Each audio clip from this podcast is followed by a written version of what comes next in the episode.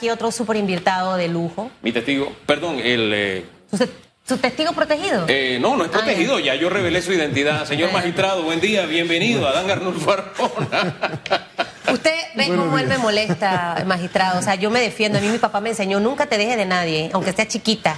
Y eso es lo que he hecho toda mi vida. Te está inclinando la justicia a su favor. Mire que ya le cambió el semblante a otro. Ay, No. padre, ya no tengo... Mire, magistrado, gracias por Vamos estar con vamos. nosotros. Oye, esto que está aquí fue parte del perfume que se derramó, que ya lo acabo de ver. No voy a pensar que es otra cosa. Eh, que no, que no, que no, que no es. Sí se ve, no me había dado cuenta. Ups. Mire, magistrado, mora judicial, baja ejecución del presupuesto en la Corte Suprema de Justicia y definitivamente ese, ese rezago que hay de unas 4.000 audiencias. Esos tres temas queremos tocarlos.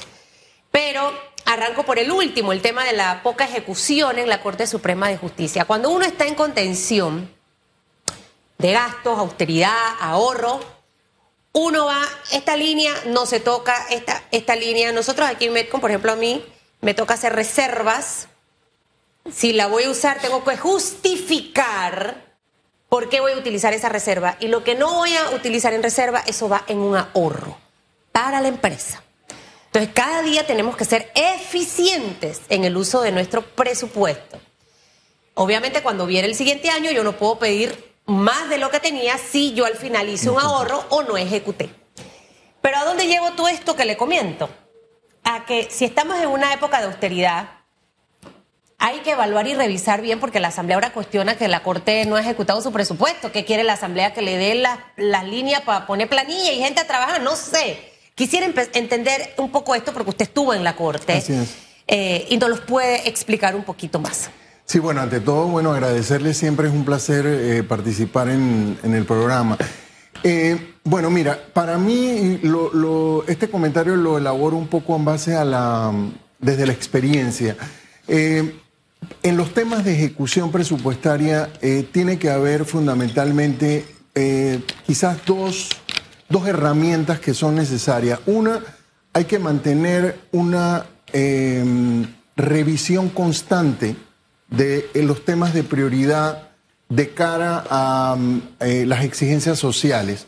Es decir, si bien obviamente la herramienta del presupuesto está eh, concebida para ir atendiendo de manera ordenada todas las necesidades, eh, creo que una de las eh, experiencias importantes es mantener una especie de revisión crítica del, del mismo desempeño del sistema y eso le ayuda a uno a tener consonancia, mucha conexión con lo que está recibiendo el público usuario.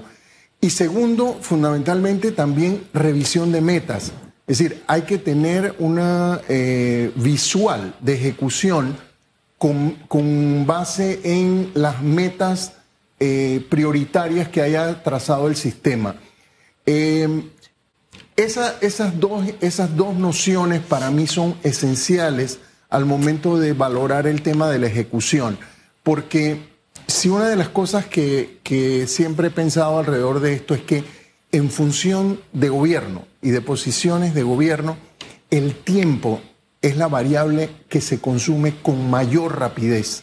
Si la gente estaba eh, con, un- con una agenda, pero si no tiene ese sentido de urgencia para estar presente en todas las cosas, realmente el tiempo lo consume. Eh, el día a día trae muchas distracciones, Así es. porque no es cierto que, la realidad es estática, la, realidad es muy fluida y muy dinámica y eso es importante que se tenga. Último comentario. Creo que el órgano judicial, y lo digo desde la perspectiva de la experiencia, eh, tiene que entrar en un proceso de pedagogía para efectos de mejorar el rendimiento y la ejecución. Eh, hay que hacer un esfuerzo extraordinario. Eh, de- eh, por todos los controles que tiene el entramado gubernamental, siempre es complicado. A, a veces, desde la perspectiva del ciudadano, uno dice, bueno, pero ¿por qué no se mueven? Probablemente hay que hacer una revisión crítica, balanceada de los controles, pero la institución tiene que generar hábitos de ejecución y de compromiso. Y de buena Esto es ejecución. crucial. Esto es crucial porque los procesos tienen que estar en constante revisión. Me Correcto. refiero a los procesos en todo el quehacer humano. pero en la justicia con mucha más razón. Así es. Porque una justicia tardía no es justicia. Hay más de 66 mil expedientes retrasados en el sistema judicial. Es inconcebible. Hay que buscar alguna fórmula para de una vez por todas superar, no sé, ese, esa situación que nos encontramos que es como una rueda de esta de hámster, que no avanzamos. Mira, Hugo, yo, yo eh, bueno, en la oportunidad que tuve de, eh, eh, ejercer la presidencia de la Corte, una de las cuestiones que hicimos en el, tema fue convocar al Consejo Judicial y a los gremios forenses a una especie de, diálogo o de discusión acerca del tema específico de la mora y del rezago judicial. Porque a veces yo creo que un problema uno, ante todo, tiene que entenderlo, tiene que identificar las causas y tiene que trazar la, dentro de la limitación, porque eso, eso es importante eh, tenerlo presente. Es decir, no hay recursos absolutos para resolver el problema, pero sí hay mucha cuestión que se puede resolver. Uno encuentra que probablemente parte de estos dos fenómenos que desprestigian tanto al sistema judicial como es la mora y el, rezago judicial, eh, están básicamente en que hay que retomar el entrenamiento, los hábitos de efectividad que tengan los funcionarios judiciales para la gestión de los negocios, creo que hay una gran e inexplorada oportunidad de enfocar los problemas, estos problemas, con un sentido eh, de oportunidad de aprovechar las nuevas tecnologías.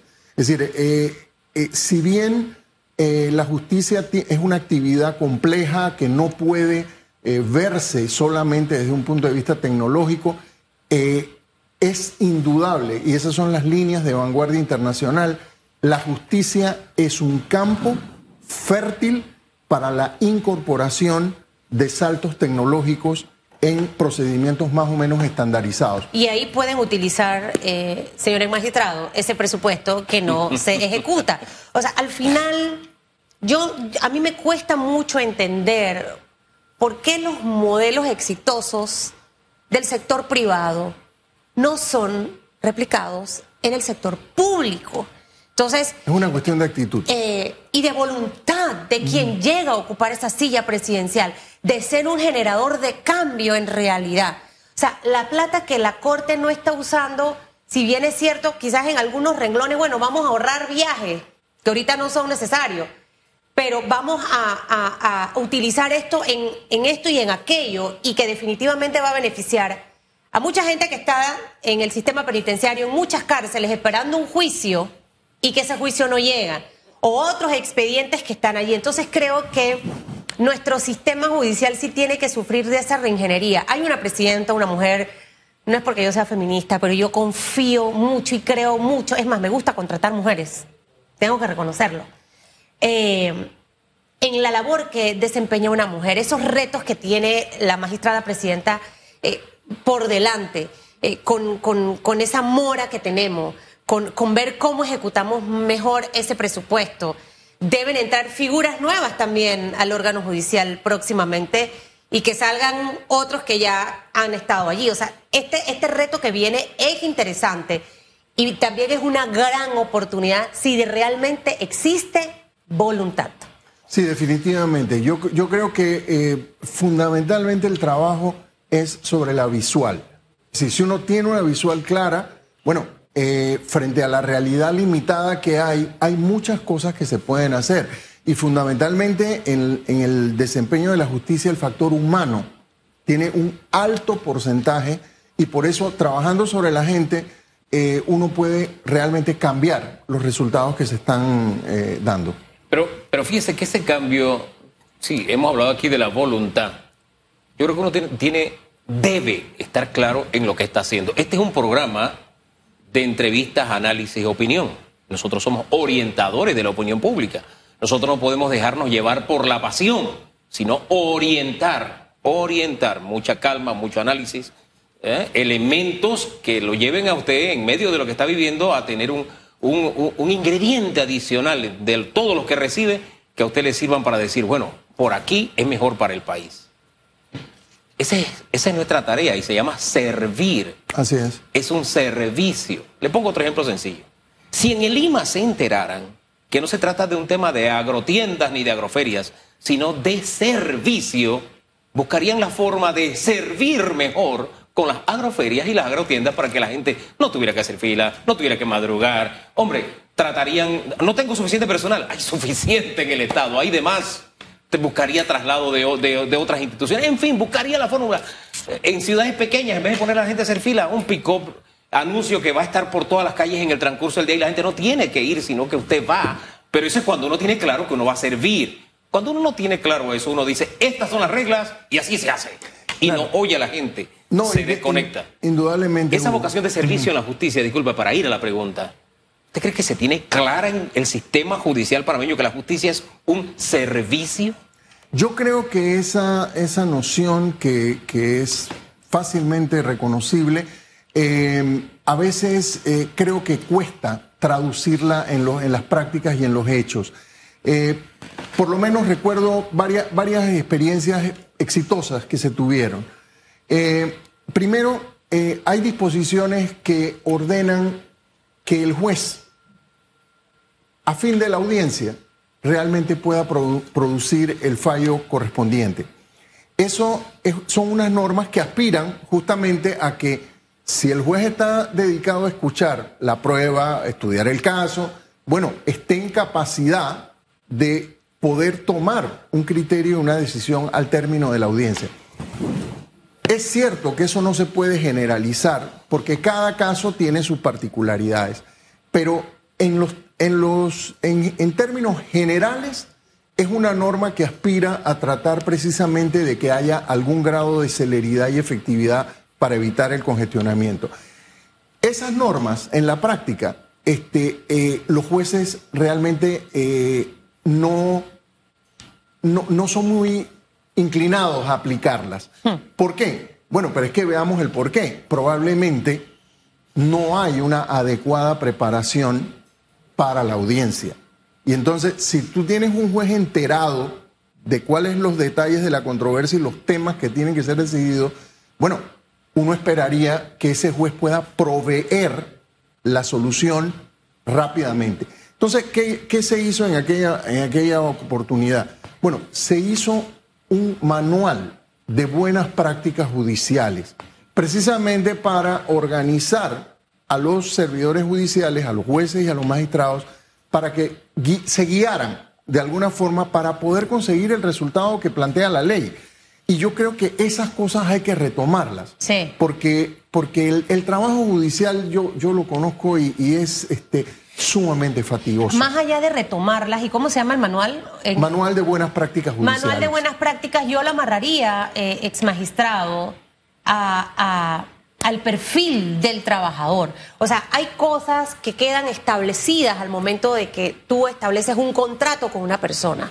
O sea, eh, cuál es mi perfil eh, en esta posición y, que conlleve esa responsabilidad, porque yo creo mucho que tiene, tiene que ser integrado, porque si no queda como muy etéreo y a juicio de los valores de la persona se aplican o no y tiene que darse una capacitación constante. Así es. O sea, nosotros qué hacemos en el sector público? Ah, bueno, porque es que aquí hay plata, se la voy a dar a Hugo, ahí yo me gano tanto, dale. La hice una vez al año, eso ni funcionó. En una empresa privada, ¿cómo funcionan las capacitaciones? Hay un programa de capacitación anual de lo que voy a hacer, cuáles van a ser los resultados. Y tengo que medir realmente si eso está dando. Exactamente. Entonces, yo insisto mucho en estos modelos del sector privado, que tenemos, ya es hora, ya llegó el momento de hacerlo.